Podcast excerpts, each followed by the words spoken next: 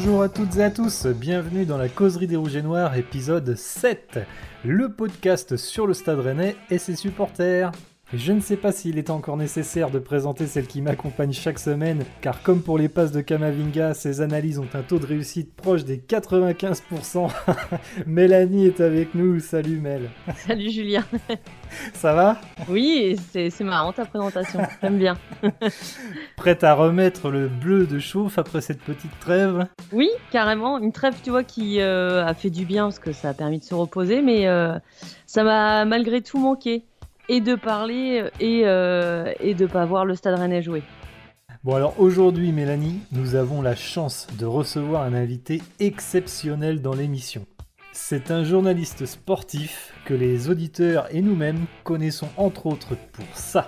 C'est Rougirassi qui va être cherché dans, la, surface. Euh, il est bon de but, c'est Rougirassi, la petite talonnade. Oh, peut-être un penalty, non C'est pas fini La passe de Truffert Et le but Et le but Et le but Le but d'Adrien Truffert Incroyable, Jean-Marc Incroyable Adrien Truffert qui euh, libère le Roiten Park dans les arrêts de jeu grâce à une frappe à l'entrée de surface qui trompe devant le compte, la faute de main devant devant le compte. Il y avait eu un duel juste devant la surface, de ballon qui traînait, qui est revenu dans les pieds d'Adrien Truffert, qui a marqué son premier but en rouge et noir. Quelle première pour Adrien Truffert Une passe décisive, un but, deux pour le Stade Rennais face à Monaco. Et oui, c'est la voix du Stade Rennais sur France Bleu Armorique que nous recevons aujourd'hui. François Rosy est avec nous. Salut François. Salut Julien, salut Mélanie. Salut François. Comment tu vas Très bien, très bien. Hâte de me lancer dans ce, marathon euh, infernal jusqu'à décembre avec des matchs tous les trois jours. Ça va, être, ça va être génial, ça va être une période forcément euh, très sympa à suivre pour le Stade Rennais, surtout avec la Ligue des Champions. Effectivement. En tout cas, c'est vraiment un immense plaisir hein, pour nous de, de t'avoir avec nous. Mais euh, avant de parler avec toi de, de, ton activité professionnelle, on souhaite évidemment en savoir un peu plus sur toi, le, le supporter de foot. Alors tout d'abord, peux-tu nous dire d'où es-tu originaire? Eh bien, grande surprise de Rennes. je, suis, je suis né à, à l'hôpital Sud à Rennes. J'y ai vécu euh, quasiment toute ma vie, à l'exception euh, de mes années d'études. Et très heureux d'y revenir, surtout pour euh, pouvoir suivre le Stade Rennais, évidemment. Donc tu suivais le, le Stade Rennais étant petit? Ouais, ouais, ouais. J'ai, bah, je suis comme tous les, les enfants euh, du coin devenu fan de ce club, mais j'ai failli, euh, j'ai failli passer du côté obscur parce que mon papa est originaire de Saint-Nazaire et euh, comme tous les jeunes gens de son âge de cette région-là, il supporte le, il supportait en tout cas le, le, FC Nantes. Donc il a essayé un peu de nous transmettre à mon frère et moi la passion du, FC Nantes, mais ça n'a jamais marché, donc tant mieux. Et, euh, et, on est tous les deux tombés amoureux du, Stade Rennais. Et depuis, on l'a même converti, euh, notre papa, puisqu'on a aussi joué tous les deux au Stade Rennais, mon frère et, moi. Donc je crois que ça, ça a joué aussi pour, le convertir.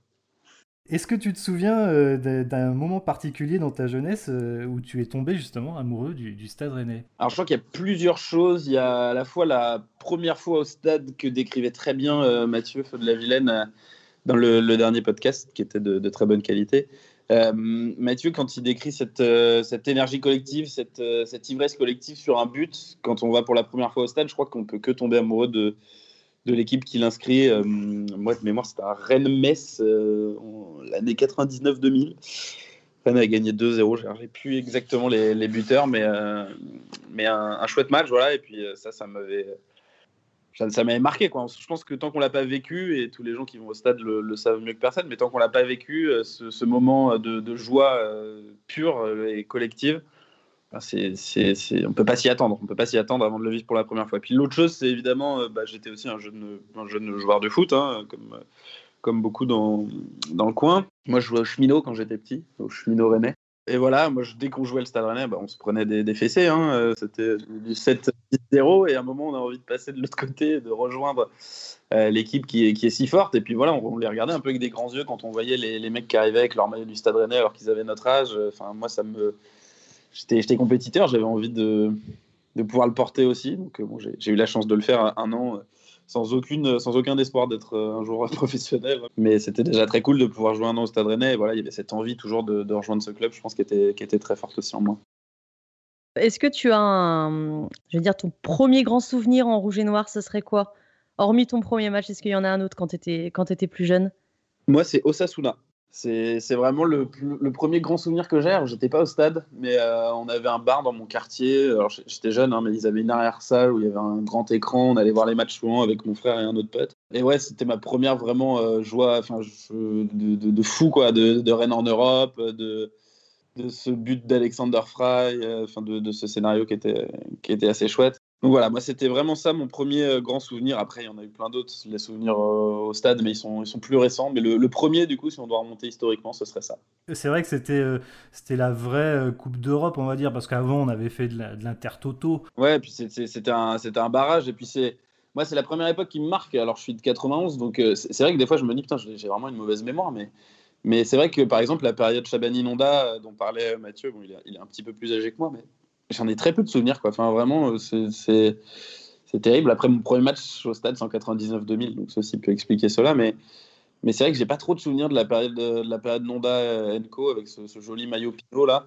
Mais du coup, ouais, c'est la période Fry Monterrubio. Et donc, ce souvenir qui me revient de la période Fry Monterrubio, c'est. Non, mais c'est plutôt logique, hein, en fait, parce que moi, je suis de 86, tu vois, et c'est vrai que Chabani Nonda, Bardon, c'est les premiers vrais souvenirs que j'ai. Donc, euh, je peux le comprendre, hein, si t'es de 91, c'est vrai que, que, ça, doit, ça vient un petit peu plus tard. Et sinon, est-ce que, bah, justement, tu parlais de, de Fry et Monterrubio, mais est-ce que tu as une équipe qui t'a vraiment marqué euh, durant toutes ces années, ou un joueur, en tout cas, que tu as apprécié plus que d'autres? Alexander Fry. Voilà, ah je vais revenir à lui, mais moi j'étais attaquant quand j'étais jeune et, et, beaucoup copié quoi. Ce, ce, joueur, enfin, il était d'une élégance folle, d'une grâce euh, incroyable, un pied, euh, un pied fantastique, euh, une tête aussi, un super jeu de tête. On avait l'impression, enfin, on idéalise souvent ses souvenirs, mais, mais c'est vrai que moi j'ai l'impression que dès qu'il arrivait devant le but, j'avais jamais peur que, que ça foire quoi. J'étais pas en train de de flipper comme si c'était Giovannicio quoi. Donc euh, non, non je...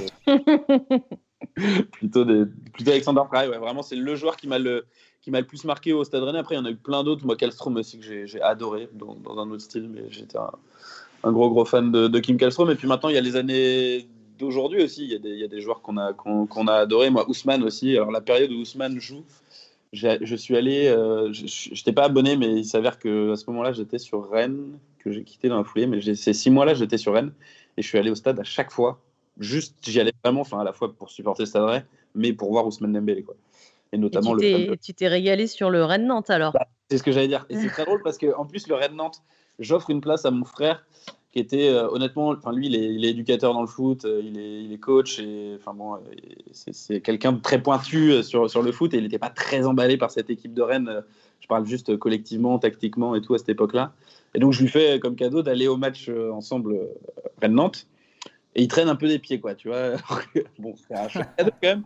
Et il traîne un peu des pieds, et puis bon, au bout d'un quart d'heure, il était debout comme tout le monde, quoi. Et oui, il y avait eu un triplé d'Ousmane ah, Dembélé, 4-0 à la mi-temps, c'était ah, énorme. C'était la folie ce match. Ouais. Est-ce que tu as sinon une anecdote euh, particulière que tu as vécue au stade ou en dehors? Oui, ah oui, oui, j'en ai une en plus qui est marrante. J'en ai une, c'est la demi-finale 2013 euh, contre Montpellier. Je ne sais pas si vous vous souvenez de ce match de demi-finale de Coupe de la Ligue. Euh, fin de match, il y a un envahissement de terrain comme souvent en demi-finale. Oui. quand on joue à domicile, part pas toujours bonheur. Euh, et donc, on... moi j'y vais, j'étais avec un pote, on, court sur le terrain.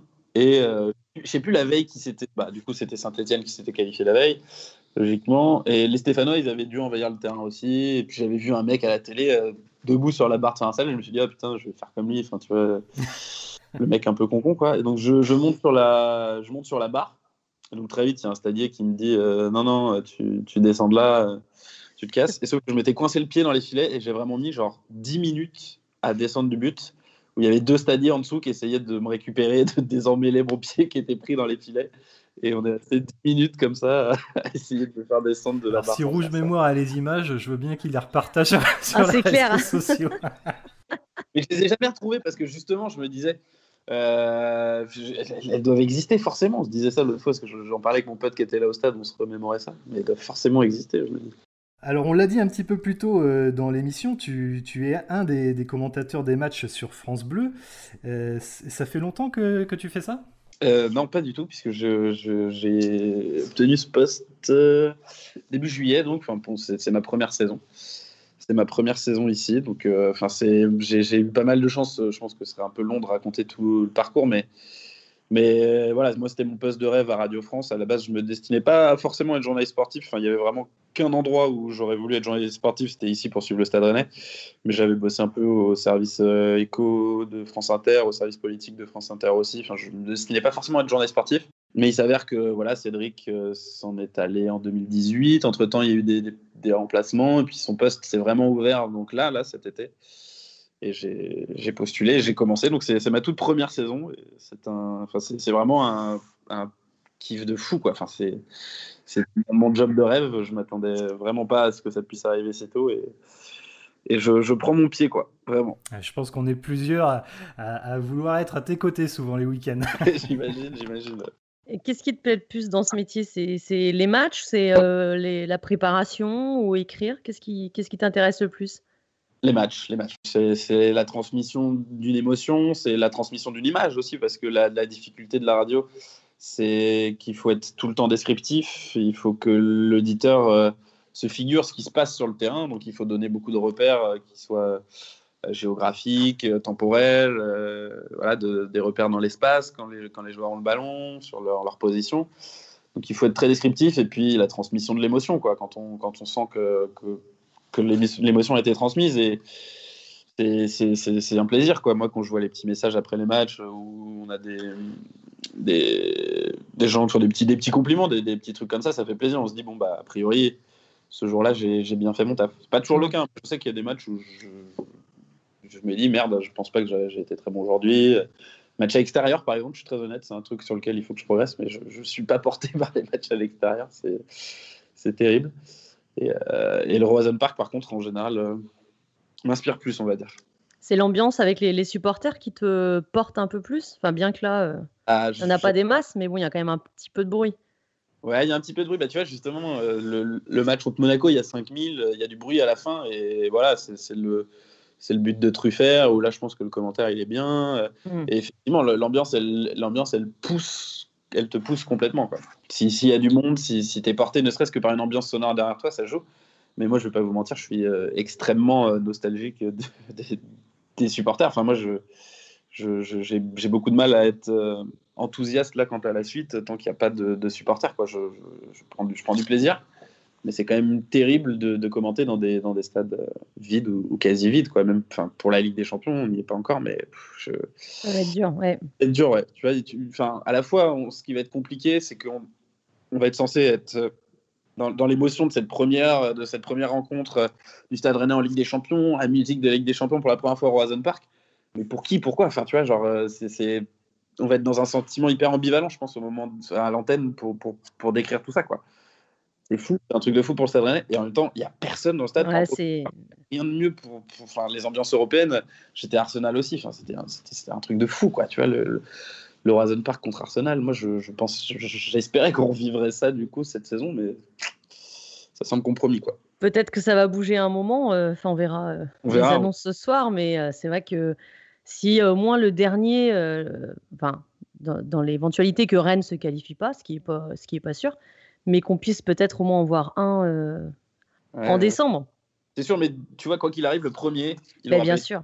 Parce que je veux dire, genre, il y aura un le premier match de l'histoire du Stade Rennais en Ligue des Champions, ça aurait été un, match à 1000 supporters, quoi. Ouais. Ça, c'est quand même, c'est dommage, mais bon. Et tu vas t'amuser aussi vendredi. Euh, la, jauge à Dijon est descendue à 1000. Ah ouais, bah voilà. bon courage pour euh, t'enthousiasmer, du coup. Ouais, surtout à Dijon. En plus, ouais. bah ouais, j'imagine que c'est vrai, les, les supporters, c'est au niveau de l'adrénaline, quoi, même, euh, même pour les commentateurs. Et, j'en parlais avec des confrères, euh, parce que sur le réseau France Bleu, il y a un commentateur par, par club.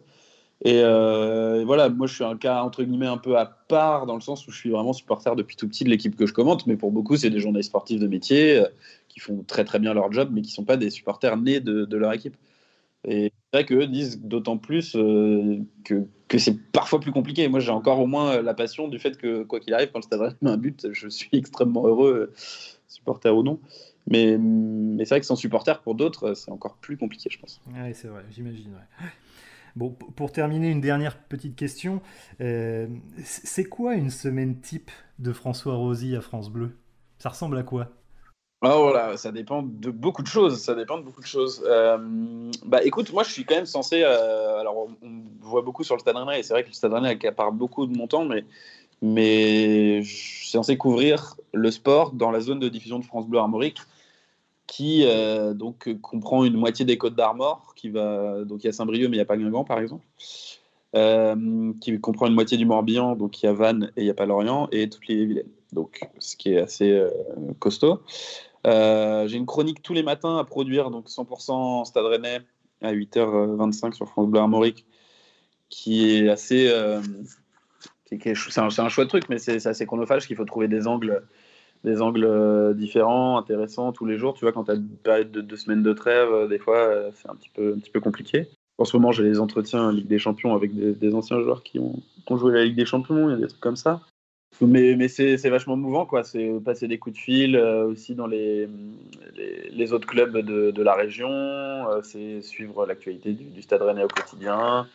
Un déjeuner de temps en temps avec quelqu'un euh, voilà, qui peut être proche du club pour, pour parler un petit peu de ce qui se passe à l'intérieur du club. plein, de, plein de choses, quoi. Il faut, il faut être informé, il faut produire aussi, parce qu'on doit produire des reportages quand même quasiment quotidiens. Et puis la veille de match en général, préparation de, match, euh, là où je prépare des, sons donc pour mes, mes avant-matchs, euh, en reprenant dans la conf évidemment qui a été, qui a été faite euh, la veille. Et stats, préparation de stats, des fiches sur les, joueurs adverses. J'ai un gros fichier Excel aussi avec les stats des Rennais que, que je mets à jour du coup après chaque, après chaque rencontre. Et, et voilà, pour préparer tout ça. Eh oui, c'est beaucoup de boulot. On s'imagine juste hein, le, commentateur derrière le micro qui fait son match et qui rentre chez lui, mais en fait, il y a vraiment tout un travail en amont, évidemment. Bah ouais, ouais parce qu'en fait, il y a des produits euh, journalistiques à rendre. Enfin, nous, en gros, on travaille en radio pour la matinale du lendemain, en général, dans la journée.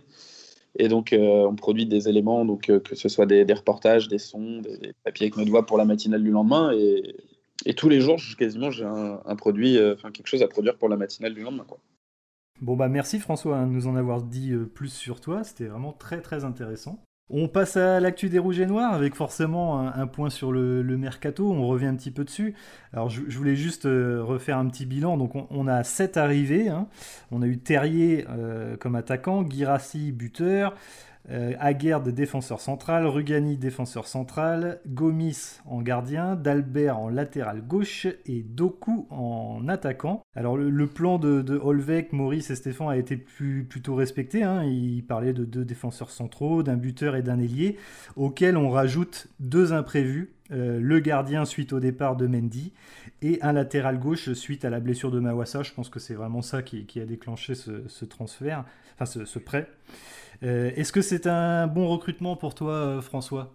Oui, oui, oui. Moi, je pense que c'est un très bon recrutement. Il y a juste euh, le, petit bémol Rafinha pour moi qui n'est pas remplacé. Enfin, ça, c'est ça le problème. Après, qui, qui partent. voilà, je pense que c'est un choix qui est, qui est, partagé hein, par les deux. Je pense qu'il n'y a pas eu une volonté complètement farouche du club de, de retenir Rafinha quand, quand l'offre est arrivée. Euh, mais le problème, c'est qu'on ne le remplace pas. Parce que l'arrivée de Doku, elle était programmée, euh, que Rafinha s'en aille ou non. Donc, moi, c'est le seul bémol. Et, euh, je trouve qu'on a réussi à trouver d'excellentes, solutions. par exemple, quand Mawassa se blesse, réussir à faire d'Albert en prêt en, remplaçant, alors qu'on s'apprêtait à faire la saison avec Mawassa et, et Truffert. Enfin, je, je, trouve ça assez, assez convaincant. D'une manière globale, très bien. Mais je pense que ça va dépendre beaucoup quand même ce mercato de ce que va réussir à produire Doku très vite. Ouais, bah moi je suis, je suis très contente euh, des arrivées. Bon, voilà, un, peu moins du départ de, de mais je suis très contente des joueurs qui sont venus. C'est surtout Gomis. Euh, alors peut-être parce que c'est le joueur que je connais le plus. Euh, j'ai hâte de le voir. Je ne crois pas qu'on va le voir vendredi, malheureusement, mais je suis très enthousiaste sur son arrivée. Et, les autres aussi, mais Gomis particulièrement, c'était le gardien que je voulais pour pour remplacer Mendy. Donc euh, là-dessus, je suis très contente. Ok. Et, sur le, départ de, de, Rafinha, justement, je t'avais vu tweeter quelque chose, euh, François, par rapport à ce que disait Pierre Ménès. Euh, c'est vrai qu'il est très critique envers le Stade Rennais et il, donne toujours des infos, on va dire, qui font le buzz. Qu'est-ce que tu en penses de ça? Le problème, c'est que dans, dans, cette affaire Rafinha, là, c'était l'argument dont il parlait. C'était euh, ouais, il voulait partir et pourtant il pleure quand il dit au revoir à ses coéquipiers. Je crois que c'est ça. Ouais, ça. Je comprends pas bien quoi. Edouard Mendy, il voulait beaucoup rejoindre, il voulait rejoindre Chelsea et visiblement de, ce qu'on en sait, il a été également très très ému au moment de dire au revoir à ses coéquipiers. Donc je voilà. Mais je disais juste que cet argument me semblait un petit peu fallacieux. Je, te lançais là-dessus parce que j'étais du même avis. Euh, je, suis d'accord. Je pense que le Stade Rennais euh, aurait peut-être préféré garder Rafinha. Ensuite, lui s'est exprimé sur son souhait depuis toujours d'aller euh, en première ligue. C'est lui qui prend la décision de partir. Hein. Il avait le choix de rester.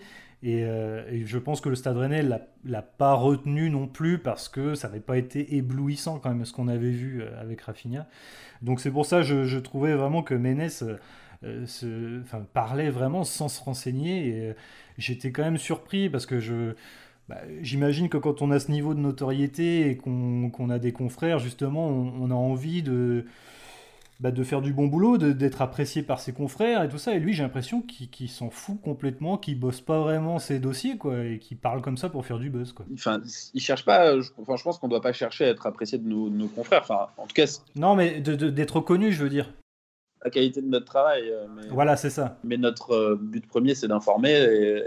Et, voilà, euh, peut-être qu'à sa manière, il estime informer. Après, après il a, je, je, nie pas qu'il ait quelques contacts, mais bon, on sait, j'ai pas envie d'y revenir beaucoup parce que je trouve qu'on en parle encore un peu trop souvent, mais on sait qu'il y a eu voilà, une guerre entre entre Olivier Létang et entre Julien Stéphan et qui a encore des, il en reste encore malheureusement quelques petites traces. Et je pense que les, hmm. que fait Pierre Ménès par exemple est encore une, trace de, de cette guéguerre.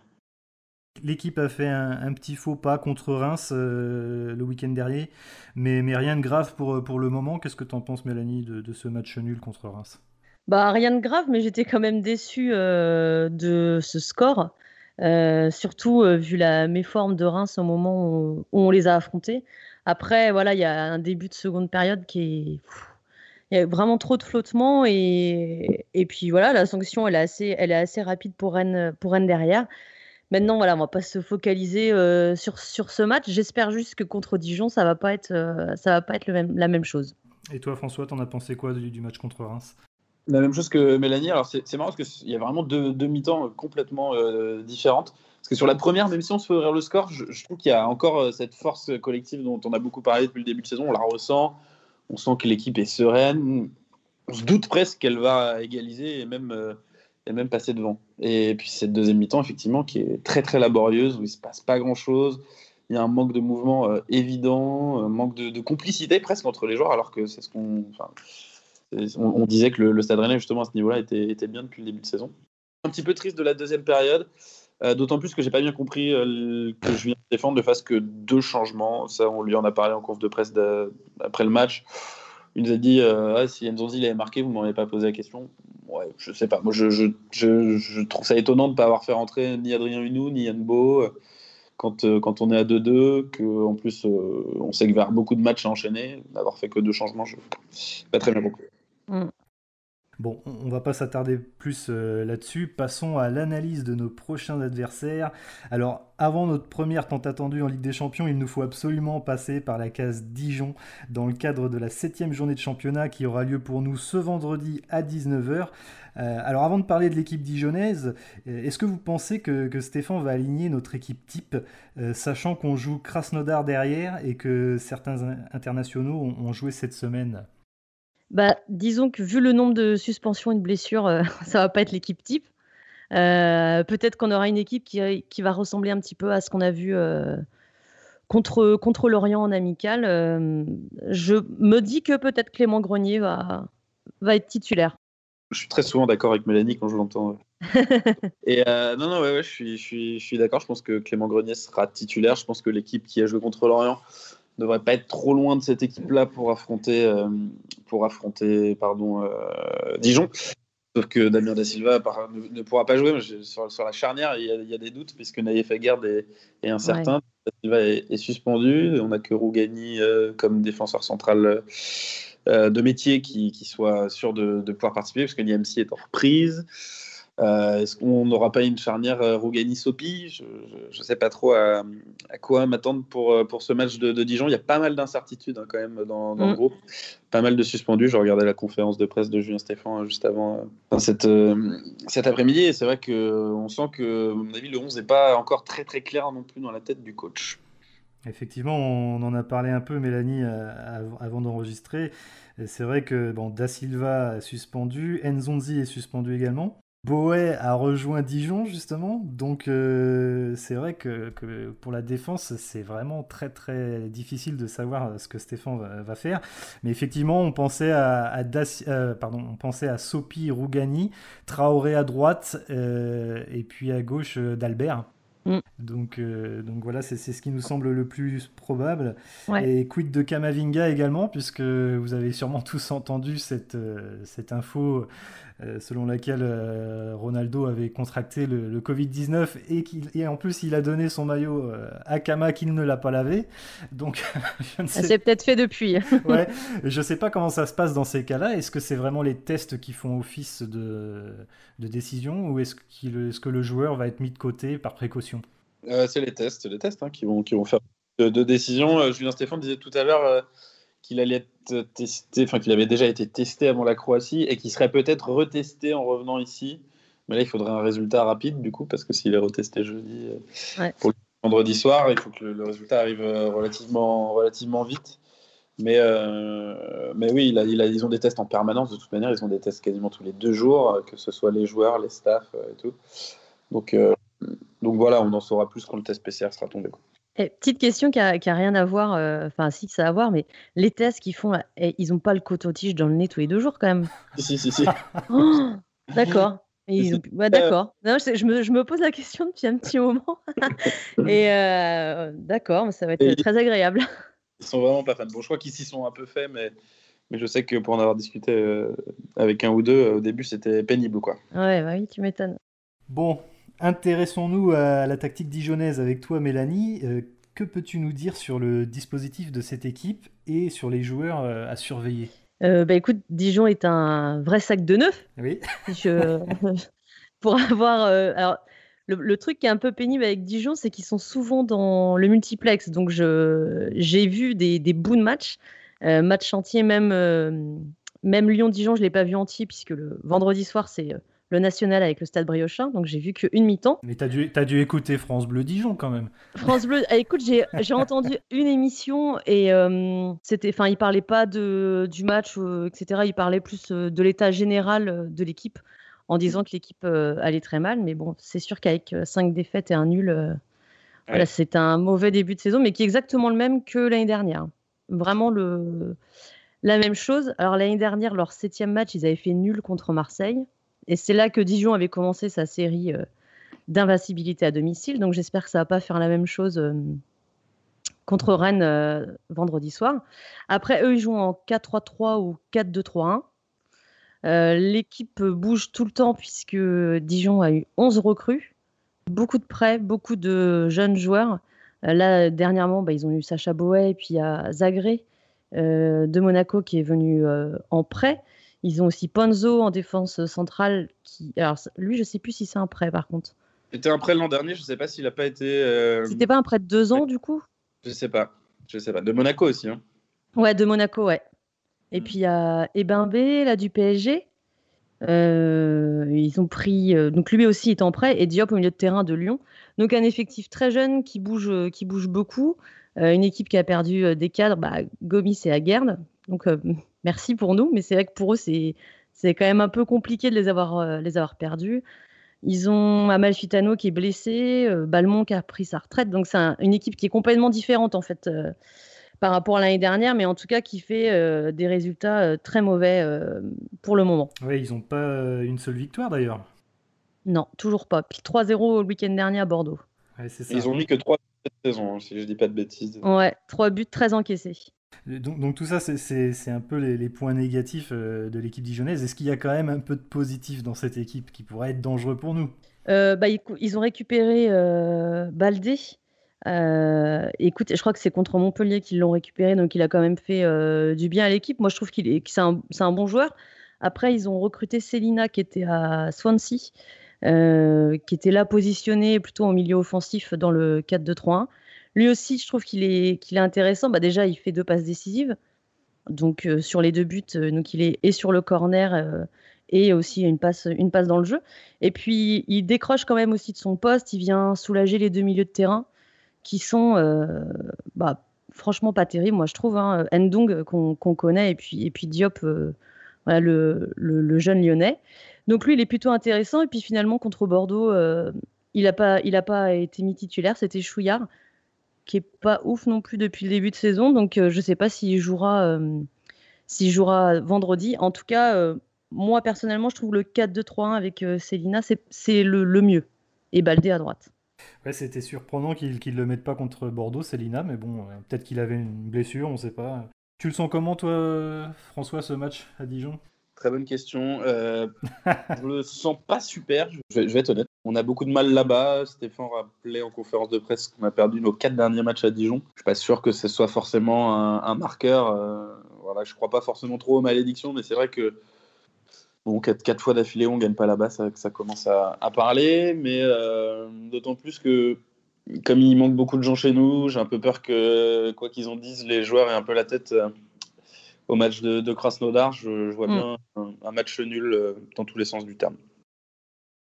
Venons-en euh, à l'Europe, justement, avec ce match euh, de Ligue des Champions contre Krasnodar, match qui aura lieu mardi prochain à 21h. Qu'attendez-vous de ce match pour, pour notre entrée en liste dans, dans la plus belle des compétitions européennes? Une victoire, une victoire d'entrée pour, pour, plusieurs raisons. Déjà parce que commencer son histoire en Ligue des Champions par une victoire, ce serait quand même un, un beau signe, mais surtout parce que en face, c'est Krasnodar, c'est à domicile, c'est le match, le match à absolument gagner. Si on le gagne pas, à mon sens, euh, rien ne sera fait, mais euh, ça me paraît difficile d'envisager une suite, euh, une suite positive dans la compétition si on gagne pas ce match à, domicile contre, contre Krasnodar. Je peux me tromper, mais, mais voilà. Puis j'allais dire sinon de l'émotion, mais en même temps, j'y crois assez peu à cette émotion, comme il y aura personne au stade. Moi, par contre, je me dis, s'il n'y a pas de victoire, je ne sais pas pourquoi, je ne vais pas me dire que c'est mort, en tout cas. Ouais. Parce que, enfin, euh, on se souvient de l'Europa League, avec, il fallait absolument, là, il nous restait un match à gagner contre Astana avec le Dynamo. Il fallait qu'il continue à jouer le jeu et tout, et, finalement, ça s'est passé comme ça. Donc pourquoi pas un début de, de Ligue des Champions un peu compliqué, et puis, euh, et puis les, les, trois matchs euh, retour plus, un peu plus foufou, voilà, avec avec, euh, avec des victoires improbables. On ne sait pas hein, ce qui va se passer, mais c'est sûr que je préfère quand même être rassuré et avoir une victoire tout de suite à domicile euh, que de jouer encore avec, euh, avec notre cœur. Et pour parler de Krasnodar, connaissez-vous un petit peu Krasnodar, justement, cette équipe, leur façon de jouer? Est-ce que vous les avez déjà vus un petit peu? Pas du tout, à titre personnel. Moi non plus. Je sais juste qu'il y a un 4-3-3 et qu'il y a Rémi Cabella. Moi aussi. eh bien, heureusement, vous pouvez compter sur moi, puisque je me suis un petit ah. peu penché sur eux, tel un espion du KGB. On va avoir un quiz Krasnodar. T'imagines? Ah, ça aurait été une bonne idée, j'y avais pas pensé, tiens. Merde Ça aurait été marrant. Non, non, mais tel, un espion du KGB, euh, je me suis un petit peu infiltré euh, dans cette équipe et je peux vous révéler quelques infos euh, secrètes à leur sujet. C'est une équipe, effectivement, comme tu le dis, Mélanie, qu'on annonce euh, parfois en 4-3-3, enfin, le plus souvent en 4-3-3 ou en 4-2-3-1. Mais sincèrement, euh, pour les avoir observés, je peux vous dire que le système ne veut absolument rien dire. Ils essaient toujours d'être en surnombre, euh, avec plus ou moins de réussite. Hein. C'est-à-dire que quand ils attaquent, ils attaquent en nombre. Mais alors, vraiment, quoi. Ils sont souvent 8 à monter. Alors, avec 4 joueurs qui se mettent au niveau de la ligne défensive adverse, à la limite du hors-jeu. On retrouve d'ailleurs euh, deux Suédois, alors Berg et Klesson, qui sont des joueurs assez physiques et qui pèsent lourd du coup hein, sur, la défense. Ils permettent aussi euh, à leur bloc de, monter et de se mettre en place, un peu comme le fait Girassi si vous voulez. Et puis vous avez euh, Cabella et Wamberto, deux joueurs assez rapides qui peuvent aller un peu n'importe où. Hein. Je pense que d'ailleurs ils ont une totale liberté à ce niveau-là. ça permute beaucoup. Euh, à partir du moment où ils ne se marchent pas dessus, je pense qu'ils sont autorisés à, faire ça. Et, puis ils ont aussi euh, leurs deux latéraux qui sont euh, Petrov et Ramirez qui montent aussi pour, pour apporter des solutions sur les ailes. Et, souvent ils n'hésitent pas à centrer et même à rentrer dans la surface. Hein. Ils débordent et ils rentrent dans la surface. Et puis vous avez deux joueurs qui restent un petit peu plus en, retrait, en, appui, quoi, si vous voulez. Et, là, on retrouve Velina. Donc c'est un Hollandais passé par Feyenoord. Et puis il y a aussi Gazinski, hein, qui, est, un peu le, pilier de cette équipe. Alors euh, là aussi, il peut y avoir des permutations, c'est-à-dire que, les joueurs changent beaucoup. Hein. Velina peut se retrouver un petit peu euh, sur le côté, euh, et puis il y a comment Cabella qui peut revenir un petit peu en appui. Bref, ils essayent vraiment d'être très actifs. Et puis ils alternent les combinaisons de passes, les frappes en dehors de la surface, les centres, les débordements, comme je vous ai dit. Donc en, tout cas, c'est une, animation vraiment très très intéressante, mais ça fonctionne s'ils dominent vraiment l'équipe adverse au niveau de la possession de balle. Si c'est eux qui ont le ballon, en fait, ils sont très dangereux, ils mettent ce système en place. Et donc il y, a certaines équipes russes hein, dans leur championnat qui, se sont pris vraiment de, grosses valises en essayant bah, de, les contrer en jouant très défensif, en fait. Mais par contre, à chaque fois qu'ils ont joué des, plus grosses équipes, euh, bah, ça n'a pas forcément fonctionné. Et puis surtout, ils s'exposent en fait euh, en contre. Donc euh, euh, leurs latéraux et leurs milieux ont, du mal à revenir parfois, comme, pour les Dijonais, comme tu disais Mélanie. Et, quand ils ont une équipe plus armée en face, ça leur joue des tours. Bon, en tout cas, disons qu'ils essayent, ils essayent d'attaquer et d'étouffer l'adversaire. donc attention, hein, si par moment on n'arrive pas à imposer notre jeu, il faudra vraiment être très très solide en défense, il faudra être très attentif en mouvement, et puis il faudra que nos milieux reviennent donner un coup de main. Et puis, euh, les sorties de balles seront vraiment très importantes. Il ne faudra pas leur redonner le ballon tout de suite. Et eux, ils relancent bas? Bah, Oui, ils, relancent bas, c'est-à-dire que s'ils sont... Euh, euh, s'ils n'ont pas le ballon, justement, ils vont tous en bloc aussi se recentrer dans l'axe Hein, ils, vont, être très compacts euh, au niveau de l'axe et, ils vont se servir de leur appui Berg et Clayson, les deux Suédois qui sont très physiques, euh, pour essayer de faire remonter leur bloc. Ou sinon, ils essayent de jouer le contre aussi avec les, avec les et Wanderson, Wamberto Wanderson, qui sont très rapides. Donc ils essayent de jouer avec leurs Suédois comme nous on peut jouer un peu avec Girassi pour euh, remonter notre bloc. Mais, c'est pour ça que ce qui est très important, c'est que ça, dépend de nous en fait. Il faudra vraiment qu'on prenne le jeu à notre compte ne faudra pas leur laisser le ballon, il faudra que, nous on le garde. Et, si on fait ça, ils auront beaucoup de mal à, mettre en place leur stratégie. Et, ils pourront jouer que les contres ou, euh, sur leur point de fixation, euh, Berg. Et sur les coups de pied arrêtés, ils sont comment? Eh ben, je trouve qu'ils ont un, petit point faible aussi sur, sur les coups de pied arrêtés. Leur gardien est pas très très rassurant dans les sorties aériennes. Euh, donc il y, a un coup à jouer là-dessus, surtout que nous on est pas maladroit à ce niveau-là. Par contre, euh, sur les coups de pied offensifs, euh, là ils seront dangereux parce que Berg c'est vraiment très impressionnant. Hein. Ce Suédois-là il est mm. vraiment très grand. Donc voilà, et, donc je pense qu'on est au-dessus d'eux, mais, il faudra vraiment qu'on prenne le jeu à notre compte. Sur ce que tu disais au début, notamment sur leur manière d'attaquer à, à, plusieurs et tout, euh, c'est une philosophie contre laquelle Julien Stéphan euh, arrive bien à se positionner, puisque lui-même l'utilise, il la connaît bien. Contre Monaco, notamment, il avait beaucoup parlé de jeu de position avant la conférence de, dans la conférence de presse d'avant-match, et ça avait plutôt bien réussi euh, tactiquement au, Stade Rennais, même si après un mi-temps avait été un petit, peu, un petit peu compliqué. Mais ça va être un affrontement, je pense, qui, qui va plaire à Julien Stéphan. Bon bah voilà, je, pense qu'on a été plutôt complet euh, au sujet de nos adversaires. Mais avant de passer au jeu, et je vais vous demander un petit prono hein, pour, euh, pour ces deux prochains matchs. Alors pour le match à Dijon d'abord, quel est votre pronostic? Un partout. Mélanie? 6 à 1. 6 à 1 pour Rennes, d'accord. Et je conseille aux gens de mettre 100 euros dessus, sur ce pari. Ah, c'est le retour de, de le bon prono. Du coup. Voilà, voilà j'ai arrêté qu'un jour, c'était trop. D'accord, 6-1, je note. Hein. Euh, donc, ouais, et, eh, eh bien moi, j'avais mis le même prono que François. J'avais mis Je croyais que t'allais dire de moi. non, non, si ça avait été Guingamp peut-être, mais pas du Ouais. Et contre Crash Nodar, François 2-0 Rennes. 2-0 Rennes, d'accord, je note. Et toi, Mélanie? 2-1. But de Pépé Bonnet. Je conseille aux gens de mettre 100 euros dessus. Je rigole, mais c'est vrai qu'il y a des chances qu'on voit Pépé Bonnet. et oui. Ne serait-ce que contre Dijon. Effectivement, puisque Salin est, incertain et que Gomis est toujours euh, en réathlétisation. Donc euh, effectivement, bah, euh, je vais être un peu méchant, c'est un but contre son camp que tu vois peut-être? Pas du tout, il va monter sur corner et il va se jeter au second poteau. Parce que Da Silva se sera fait exclure et voilà, il va faire le job. Donc on, donc on prendra le risque euh, voilà, de faire monter Pépé Bonnet à un partout pour marquer le but du deuxième. Du tout, à fait, tout à fait, Bon, euh, Heureusement que je suis pas coach.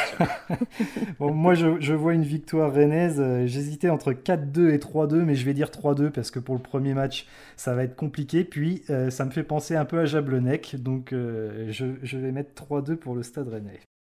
Bon, vous le savez, hein, j'ai deux passions dans la vie, forcément le, stade rennais, et puis euh, aussi question pour un champion. Euh, ce n'est pas un hasard si, mes parents m'ont appelé Julien d'ailleurs. Nous passons aux trois points gagnants.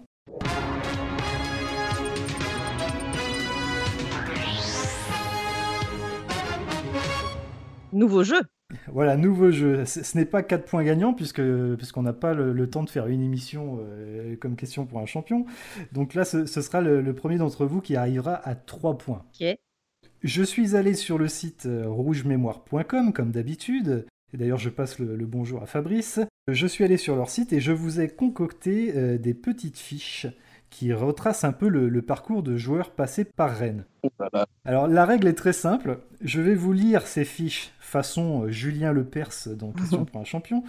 Et vous, euh, vous me proposerez les, noms qui vous viennent euh, en tête. Hein. Forcément, je vous dis pas le nom du joueur, mais je vais vous retracer son parcours. Donc, rapidité.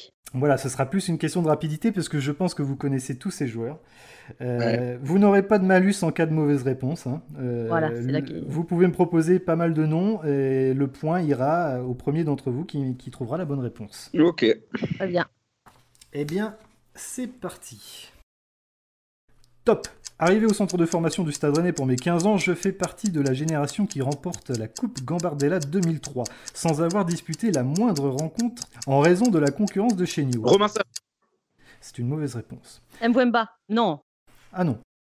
Originaire de Cholet, je deviens la doublure d'Isaacson au cours de la saison 2004-2005. Simon Pouplin Ah oui, oui, oui, oui, oui Bonne réponse de François Rosy, c'est bien Simon Pouplin. Et t'avais dit la doublure de qui? De Chéniaud. Ah ouais, ok. je, termine hein, la petite euh, fiche. Profitant des blessures du portier suédois, je dispute 22 matchs et stoppe un penalty à la Beaujoueur pour signer la première victoire rennaise à Nantes hmm. depuis 41 ans. Voilà, propulsé euh, titulaire en juillet 2006 grâce à mes qualités sur ma ligne et mon excellent jeu au pied, je conserve mon poste jusqu'à l'arrivée de Lacombe fin 2007. Finalement, je pars pour Fribourg en 2008. Je suis, je suis Simon Pouplin. Et j'ai commenté le match de Rennes-Lorient euh, vendredi. voilà, mais je, je, l'aurais dit si vous n'aviez pas trouvé ça. Oui. Attention, deuxième joueur. Top, célèbre pour mon excellent mondial en 2002, je ne rejoins le Stade Rennais qu'en 2009 sous les ordres de Frédéric Antonetti. Joueur de complément agile techniquement, à la récupération et à la relance, je suis exclu lors de la deuxième journée à Nice et souffre ensuite de la concurrence de Chérou, Lemoine. Alexander Tété? Non. Je souffre ensuite de la concurrence de Chirou, Lemoine et Tété, justement, mais surtout de l'éclosion de M. Villa, Désireux de retrouver du temps de jeu afin de participer au mondial sud-africain, je rejoins le pays du soleil levant, mon pays d'origine. Junichi Inamoto. Ah, Inamoto. Ah oui, oui, oui, oui, oui Bonne réponse de François Rosy. Eh oui, Inamoto, putain. Junichi Inamoto. C'est le seul, c'est le seul joueur asiatique qu'on ait eu à Rennes. Oui, c'est vrai. Mais il a, il a fait beaucoup de matchs, je, Junichi, je me, je me demandais. Eh ben effectivement, c'est, je crois que c'est le seul joueur asiatique que nous avons eu. Et, j'allais le dire, en janvier 2010, après seulement 5 matchs sous le maillot rennais, euh, je rejoins mon pays d'origine, euh, le Japon. Ça fait 2-0. Alors attention, balle de match pour François, puisqu'on ne va, on ne va que jusqu'à 3. Hein. Ouais, j'ai un adversaire de taille, là c'est compliqué. Hein. Ah là c'est sûr, effectivement quelqu'un qui lit ses fiches chaque week-end, donc c'est pas, c'est pas évident. je, je travaille pas les fiches d'Inamoto, hein, je veux pas je travaille plus. Allez, c'est parti pour le troisième joueur. Top Repéré à Angers, j'intègre les rangs du Stade Rennais en 1997. Doué techniquement et intelligent tactiquement, je fais mes débuts en D1 sous les ordres de Guy David lors d'un déplacement à Bastia en février 98. Barré par Brinquin et Sylvestre sur les flancs de la défense, je m'impose en 98-99. Anthony Réveillard. Oh, bien joué. Ah là là là là là là là là là Et c'est une bonne réponse de François Rosy Il était à Angers Effectivement, il avait été repéré à Angers. Ah, c'est très impressionnant. Du très très haut niveau. Est-ce que je t'avais raconté cette anecdote, Julien, sur Réveillère? J'allais, j'allais voir les joueurs à l'entraînement puisque j'allais voir Darcheville et Réveillère justement il commençait, il était dans le groupe et puis il allait, euh, il commençait à, être euh, à être dans l'effectif. Et en fait, j'avais fait une photo avec lui. Il n'était pas du tout, euh, pas du tout connu. Et euh, j'avais voulu euh, qu'il me la signe à la fin d'un match. J'étais toute petite, hein, puisque c'est ouais 98, donc j'avais j'avais 13 ans. Et ses parents m'avaient vu à la sortie du vestiaire et les joueurs étaient à moitié avec un, il y avait un grillage en fait qui les séparait. Et ses parents m'avaient vu avec la photo et euh, avaient dit euh, à la sécu laissez passer la petite, laissez passer la petite. Et donc il y avait Anthony Réveillard qui arrivait et sa mère était là Anthony, Anthony, elle a une photo de toi. bah, ils, étaient, ils, étaient, dingues en fait de voir euh, bah, qu'un enfant avait un truc de, de, leur fils en fait quoi. Et du coup il m'avait fait passer euh, de l'autre côté et lui il était trop content, il m'avait signé la photo euh, et je l'ai toujours, c'est un super souvenir. Très sympa. Ouais, ouais, mais ses parents étaient très gentils, ouais les, les, les, jeunes joueurs sont tellement programmés très vite par leurs parents à devenir des, des stars. Je suis pas sûr que malheureusement on puisse encore avoir ce genre de, de petites ouais. et, et, je dis pas que les, les gamins d'aujourd'hui sont, sont, sont pas forcément agréables, c'est pas, pas du tout le cas, mais c'est vrai que il y a une telle programmation à être au haut niveau, à, à tu vois, à exclure un peu tout l'environnement euh, parasite, euh, que c'est plus, c'est plus compliqué. Mmh. En tout cas, bravo à toi, hein, François. C'était vraiment. Euh, je, je pensais pas que, que, tu trouverais quand même euh, aussi rapidement. Bravo, François. Non, en tout cas, bravo. Tu, tu gagnes une encyclopédie rouge mémoire hein, offerte par Fabrice Pinel. bah, merci. J'appellerai Fabrice pour savoir où il doit me l'envoyer. En tout cas, ça nous fait une petite idée de, de ce qui se passera quand, quand Fabrice euh, viendra dans, dans l'émission, puisque... Ouais, bah là, là attention. Oh ouais. Ah oui, là, j'aurais pas le temps de finir la première phrase. Faudra trouver un jeu où vous pouvez battre Fabrice quand même. Et je, je, suis en train de chercher déjà. Je suis déjà en train de chercher un jeu où, où je pourrais l'avoir, le, le, piéger, mais c'est pas évident. je vois, je vois pas lequel. Hein. Ouais, moi non plus. si, peut-être sur les, sur les charades, à la limite. Oui, sur le stade Briochin. Ah oui, oui, bah j'espère, ouais. Ou alors une charade, effectivement. Euh, T'as raison, Mélanie, ça peut être les charades, ouais. Et encore. Hein. Bon, et bien voilà, c'est la fin de ce septième épisode. Merci beaucoup, François, hein, d'avoir euh, d'avoir été avec nous et d'avoir pris de ton temps hein, pour, pour faire ce podcast. Merci à vous, c'était très sympa euh, de, de m'inviter. Euh, très chouette podcast. Et euh, c'est cool de voir aussi tout ce qui se fait autour de la communauté rennaise, que ce soit vous ou, ou, les, ou Radio Roazhon, comme elle comme elle connaît bien aussi, euh, je, je trouve ça super chouette. Voilà, donc et Julien. Les gros médias. Effectivement. D'ailleurs, pardon, Julien. non, non, mais c'est vraiment super cool en tout cas. Et enfin, faut que ça, faut que ça continue. Et c'est chouette de voir tout ça prendre un peu d'ampleur. Merci, Merci à toi, François. Ouais. C'était cool de te recevoir. Merci à vous. Mais d'ailleurs, tu, tu, seras au commentaire euh, des deux prochains matchs, euh, j'imagine. Oui, oui, absolument. Là, je pars en marathon. Là. Bon, on re ressent la musique de la LDC pour, euh, pour nous qui seront euh, coincés. Ouais. Ah, mais là, je me tairai à l'antenne pour la musique de la Ligue des Champions. oui. Sera, évidemment, on ne parle pas par-dessus la musique de la Ligue des Champions. Mais je pense malgré tout qu'il y aura une petite larme de ta part euh, au stade. C'est possible. eh bien, en tout cas, nous t'écouterons avec plaisir. Mélanie Julien Prête pour les deux prochains matchs? Ah, bah oui, bien sûr. Hâte. Des étoiles plein les yeux au moment de, de l'hymne de, de, la Ligue des Champions, toi aussi? Euh, Non, sur la musique de la Ligue des Talents. Moi, je pense que c'est vendredi à 19h, je vais avoir ma larme. C'est vrai, c'est un peu kiff-kiff. mais oui, oui, bien sûr, j'ai même, voilà, je suis déçue de ne pas y être, mais je vais, je vais suivre ça attentivement. Et, et voilà, mais comme le dit Julien Stéphane, d'abord Dijon. Effectivement. Bon, et vous, allez voir cette transition euh, magique que je vais vous faire. En parlant d'étoiles, on va y rester dans les étoiles, puisque la semaine prochaine, c'est Jabba le Hut que nous allons recevoir. Jabani Nonda, le Twitos, qui a accepté de venir dans l'émission. Donc euh, merci encore à toi, Mélanie. Et quant à moi, je vous souhaite de bien profiter de ce moment historique qui nous attend.